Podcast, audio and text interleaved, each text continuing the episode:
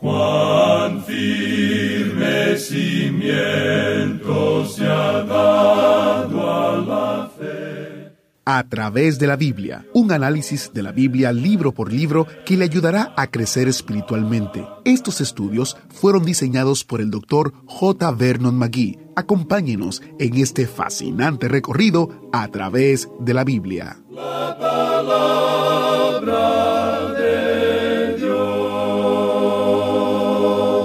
Estamos progresando en nuestro viaje a la tierra prometida. Bienvenido a través de la Biblia, el programa en el cual conocemos a Dios en su palabra. Soy su anfitrión, Heiel Ortiz. Hace unas semanas ahora que estamos vagando en el desierto con un montón de gente gruñona. Pero hoy, en nuestro estudio en Números capítulo 21, por fin vamos a empezar a marchar por fe.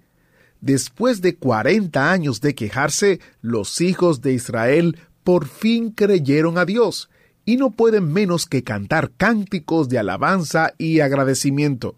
Hoy vemos que Dios les dio su primera victoria. Empezaremos en Números capítulo 21. Abran su Biblia allí o enciendan su Biblia allí si es que pueden. Tenemos tiempo para compartir una carta del autobús bíblico. El mensaje nos llegó de Robert en Perú. Él escribió, Le doy gracias a Dios por permitirme viajar junto a ustedes en el autobús bíblico. Los he escuchado por mucho tiempo por medio de la radio HCJB. Ahora que soy salvo, me gustaría compartir la palabra de Dios con mi familia y amigos. Gracias a ustedes por proporcionar los recursos a fin de estar preparados para la buena obra y así extender el reino de los cielos. Me siento muy agradecido de Dios. Y nosotros estamos agradecidos de que Dios haya obrado en tu vida. Quiero también mencionarles algo que está disponible en nuestro sitio web. Si usted visita nuestro sitio web, encontrará la opción de poder escuchar o leer la transcripción en línea de los programas. También podrá hacerlo a través de nuestra aplicación. En nuestro sitio web también encontrará las notas y bosquejos de cada libro de la Biblia y encontrará una amplia variedad de libritos disponibles sobre diferentes temas. Visite a través de la y haga uso de estos recursos que le ayudarán a su crecimiento espiritual. Ahora vamos a orar.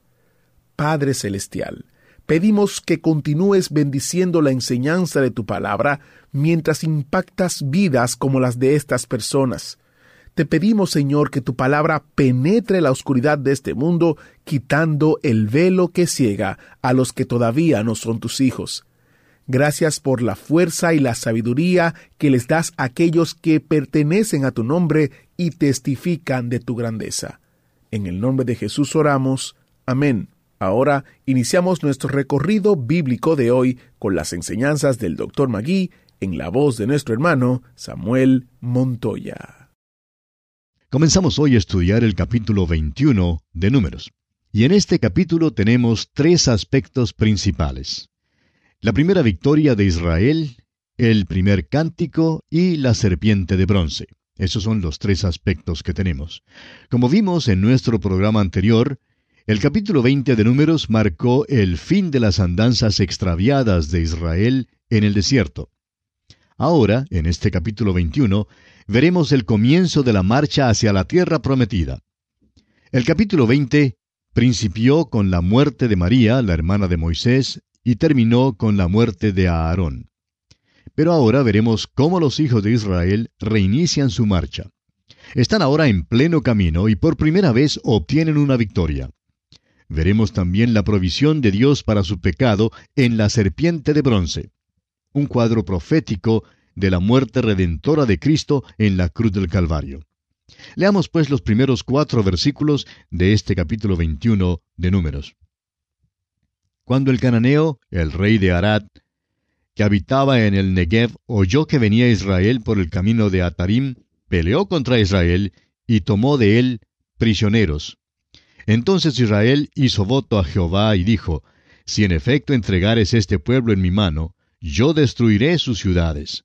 Y Jehová escuchó la voz de Israel, y entregó al cananeo, y los destruyó a ellos y a sus ciudades, y llamó el nombre de aquel lugar Orma. Después partieron del monte de Or, camino del mar rojo, para rodear la tierra de Edom, y se desanimó el pueblo por el camino. Esta es su primera victoria después de su larga marcha a través del desierto. Dios les dio esta victoria, y tienen que viajar por el monte Or, camino del Mar Rojo. No pueden pasar por la tierra de Edom y por lo tanto tratan de tomar una ruta tortuosa para rodear esa tierra. Al hacer esto, se desaniman. Estando en su condición de desaliento, comienzan a quejarse, a llorar y a murmurar. Y tememos que esto es algo característico hoy en día, amigo oyente, de muchos de nosotros. ¿No hacemos nosotros lo mismo? Nos quejamos y murmuramos, y llegamos entonces a la octava murmuración. Leamos el versículo 5 de Números 21. Y habló el pueblo contra Dios y contra Moisés. ¿Por qué nos hiciste subir de Egipto para que muramos en este desierto? Pues no hay pan ni agua, y nuestra alma tiene fastidio de este pan tan liviano. Esta es la octava y la última murmuración de los hijos de Israel. Otra vez murmuran en cuanto al maná. Usted recordará que mencionamos que la gente extranjera era la que había impedido que el pueblo aceptara el maná más temprano en la marcha. El maná era un alimento maravilloso. Contenía todas las vitaminas, como ya lo hemos observado. Es interesante notar en cuanto a esto que el libro de Deuteronomio destaca el hecho de que sus pies no se hincharon. Ahora permítanos contarle que un médico misionero en las Filipinas dijo en cierta ocasión que uno de los síntomas principales de la enfermedad conocida como el beriberi es la hinchazón de los pies, y es el resultado de que una persona siga comiendo la misma dieta. Esto comprueba entonces que los hijos de Israel conseguían todas sus vitaminas en el maná y que esta era una comida algo sabrosa. Sin embargo, vemos que a pesar de todo esto, el pueblo aún se quejaba. Amigo oyente, hay personas que se quejan porque siempre tienen que comer bistec y helados, y para variar dicen que les gustaría comer una hamburguesa. Es asombroso cuán fácil nos es quejarnos y especialmente en cuanto a cualquier cosa que tenga que ver con las cosas de Dios. Los hermanos se quejan de la incomodidad de los bancos de la iglesia. Pero fíjese usted que los mismos hermanos asisten a un juego de fútbol y se sientan muy cómodos en los bancos duros del estadio y no dicen nada. Y aquellos bancos ni siquiera tienen respaldo. Se sientan allí por horas y nunca oímos que alguien se queje de la falta de comodidad. Ahora tenemos que confesar que quizá cuando nos escuchen predicar, pues se fijan más en los bancos, pero ¿No es interesante, amigo oyente, cómo lloramos y, cómo nos quejamos en cuanto a estas cosas? ¿Cuántas son las veces en que realmente damos gracias a Dios y nos regocijamos en su bondad para con nosotros? Francamente creemos que el Señor se cansa de toda esta murmuración de su pueblo. Dice aquí que su alma, el alma del pueblo israelita, tiene fastidio de semana. No les gusta. Se quejan de que han sido traídos al desierto para morir. El Señor se cansa de toda esta murmuración y les va a juzgar a causa de ella. Ahora no es necesario adivinar el significado de todo esto y la lección que encierra para nosotros. Cuando nuestro Señor hablaba con Nicodemo en aquella noche oscura, le dijo, según nos lo relata el Evangelio según San Juan, capítulo 3, versículos 14 al 16, diciendo, Y como Moisés levantó la serpiente en el desierto, así es necesario que el Hijo del Hombre sea levantado, para que todo aquel que en él cree no se pierda, mas tenga vida eterna. Porque de tal manera amó Dios al mundo, que ha dado a su Hijo unigénito, para que todo aquel que en él cree no se pierda, mas tenga vida eterna. Ahora, ¿cómo fue levantado el Hijo del Hombre? Usted dirá, en la cruz. Sí, pero murió en la cruz de Barrabás. Barrabás era un ladrón y un asesino. Barrabás era culpable y digno de la pena de muerte. Pero Jesús no era culpable de nada. Nuestro Señor fue hecho pecado por nosotros. En esa cruz, Él no solamente tomó el lugar de Barrabás, sino también el lugar suyo y el lugar mío, amigo oyente. Dios mismo permitió esto y lo hizo porque nos ama infinitamente. Pero Dios, amigo oyente, no nos puede salvar solamente por su amor. Jesucristo no dijo que Dios amó tanto al mundo que salvó al mundo, de ninguna manera. Dios amó tanto al mundo que dio Note usted que dio a su Hijo unigénito. Ahora lo que Dios pide que usted haga, amigo oyente, es mirar y vivir. Mire a Cristo. Él toma allí en la cruz del Calvario el lugar suyo. Usted es pecador y es usted quien merece morir. Cristo no mereció morir, pero gracias a Dios, Él murió por usted y también por mí. En este pasaje encontramos que Moisés obedeció y elaboró esa serpiente de bronce y que los que la miraron vivieron, pero los que no la miraron murieron. Y hoy en día también el asunto es así de simple. Usted, amigo oyente que nos escucha, tiene solo dos alternativas. O bien está mirando a Cristo como su Salvador personal porque usted reconoce que es pecador, o no le está mirando del todo.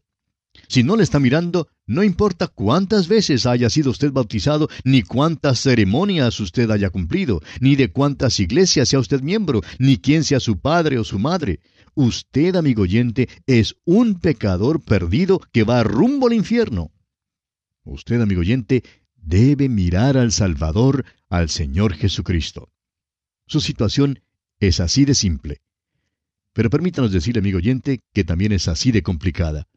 ¿Qué problemas, pues, nos creamos hoy en día?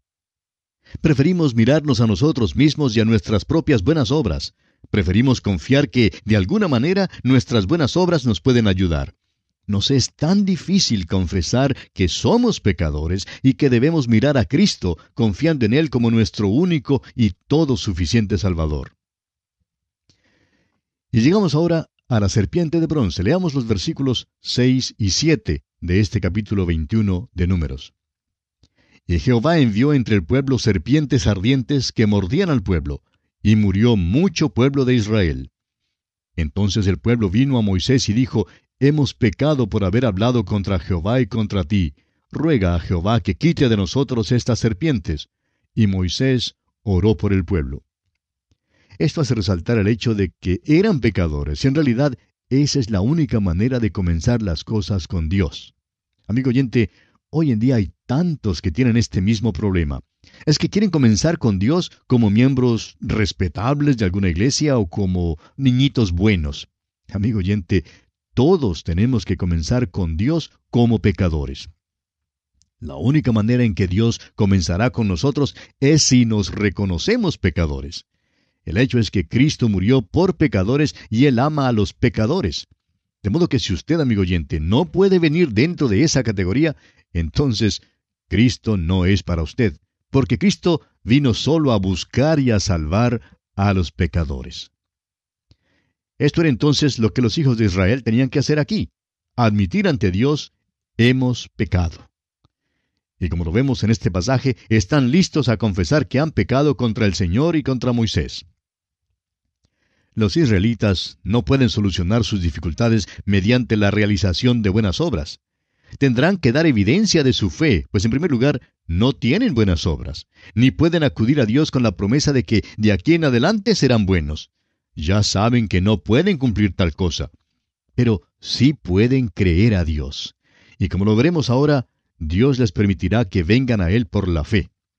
Leamos entonces los versículos 8 y 9 de este capítulo 21 números. Y Jehová dijo a Moisés, Hazte una serpiente ardiente y ponla sobre una asta, y cualquiera que fuere mordido y mirare a ella, vivirá.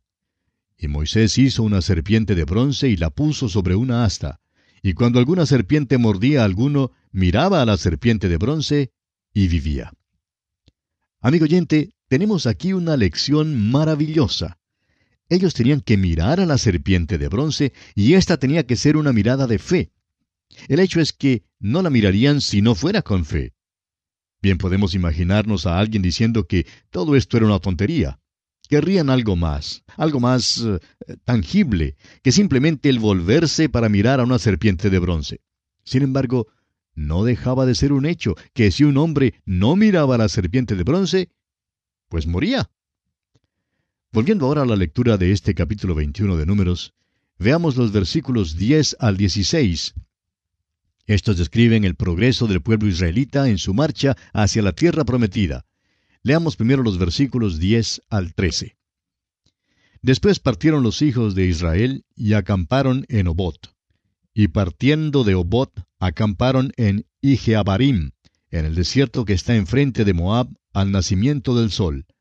Partieron de allí y acamparon en el valle de Seret. De allí partieron y acamparon al otro lado de Arnón, que está en el desierto y que sale del territorio del Amorreo, porque Arnón es límite de Moab, entre Moab y el Amorreo. Este río Arnón creemos que usted lo ubicará sin dificultad en el mapa que aparece al final de muchas ediciones de la Biblia. Desemboca en el lado oriental del Mar Muerto, más o menos en su centro. Si usted mira este mapa tendrá una buena idea sobre el progreso de los israelitas en estas etapas finales de su marcha hacia Canaán.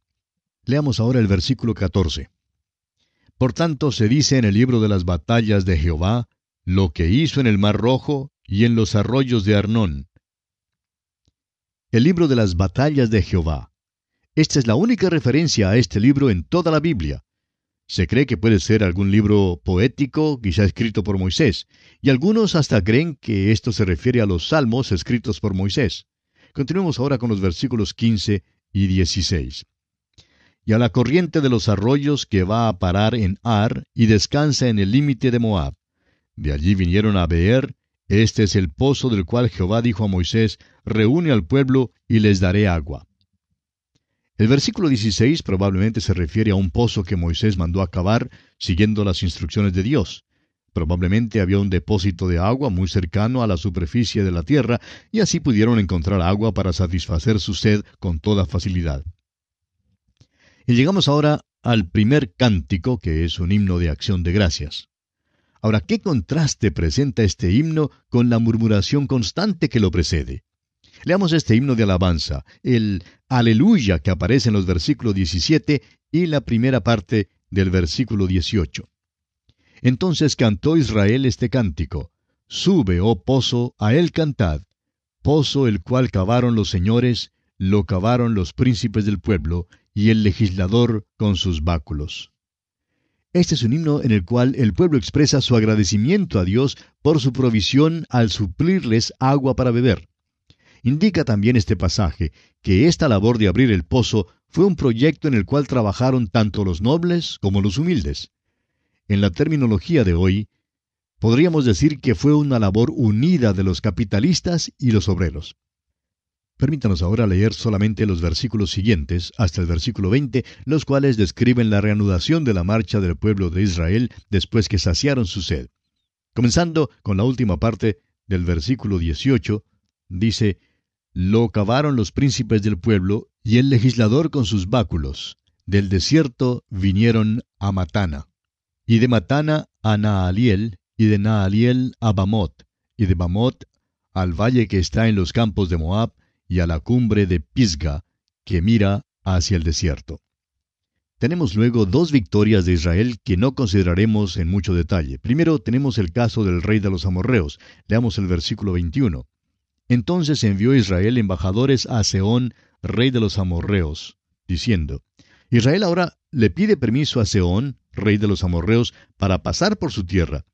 Pero a pesar de todas las seguridades que le son ofrecidas, según el versículo 22, el versículo 23 indica que el rey rehúsa y junta entonces un ejército contra Israel.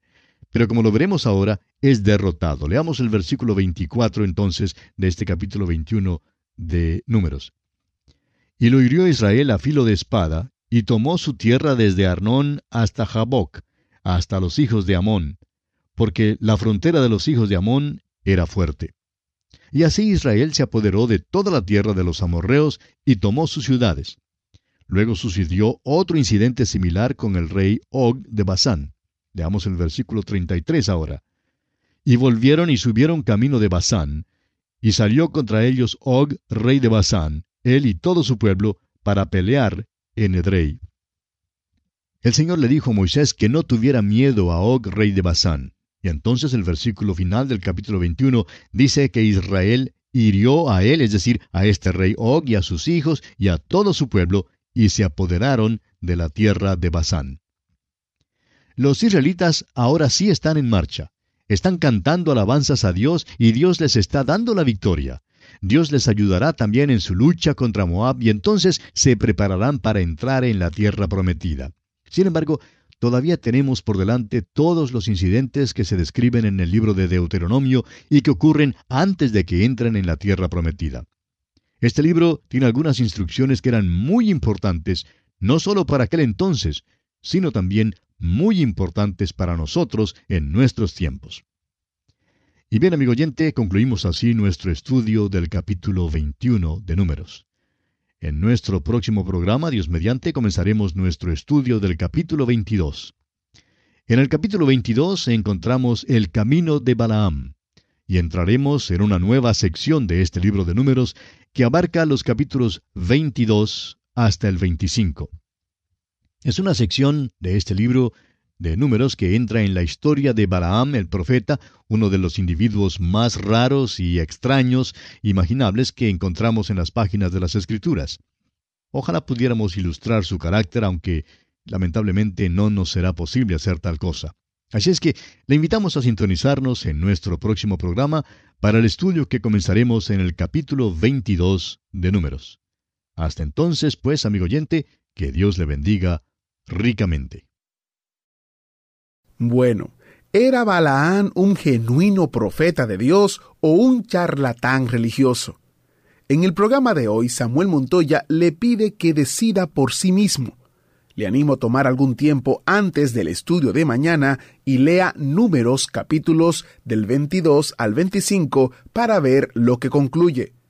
Si tiene una concordancia o algún libro de referencia en su Biblia o en línea, busque y lea las referencias sobre Balaán en el Antiguo y en el Nuevo Testamento.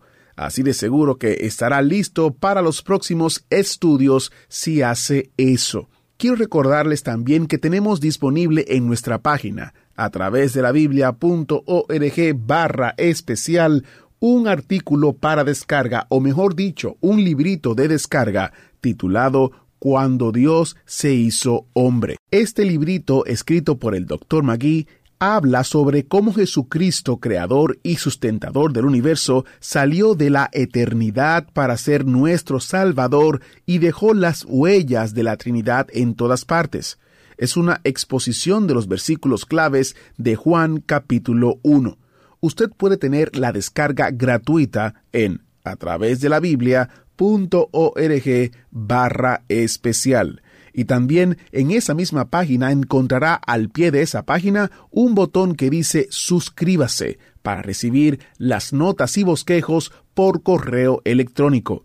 Las notas y bosquejos son una herramienta sumamente útil en su estudio de la palabra de Dios en este recorrido de cinco años. Así que le invitamos a que visite nuestro sitio web a través de la Biblia barra especial o a través de la Biblia.org barra notas. Soy Geiel Ortiz y cuando el autobús bíblico continúe su viaje mañana por el libro de números, si Dios lo permite, yo estaré aquí guardándole un asiento. ¿Fue de ayuda para usted el estudio de hoy? ¿Desea enviarnos algún comentario de lo que ha estado escuchando? Entonces escríbanos, no espere más. Nuestro correo electrónico es atv@transmundial.org. atv@transmundial .org. Si desea recibir las notas y bosquejos de lo que estamos estudiando, suscríbase gratis en nuestra página en internet a través de la Biblia.org barra notas. A través de la Biblia.org barra notas.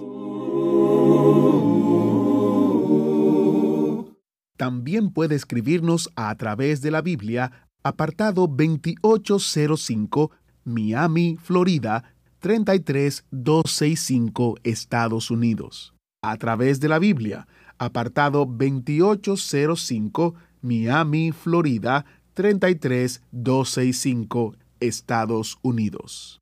Esta fue una producción transmundial. Todo lo pagó Cristo quien por mí libremente derramó, derramó su sangre carmesí.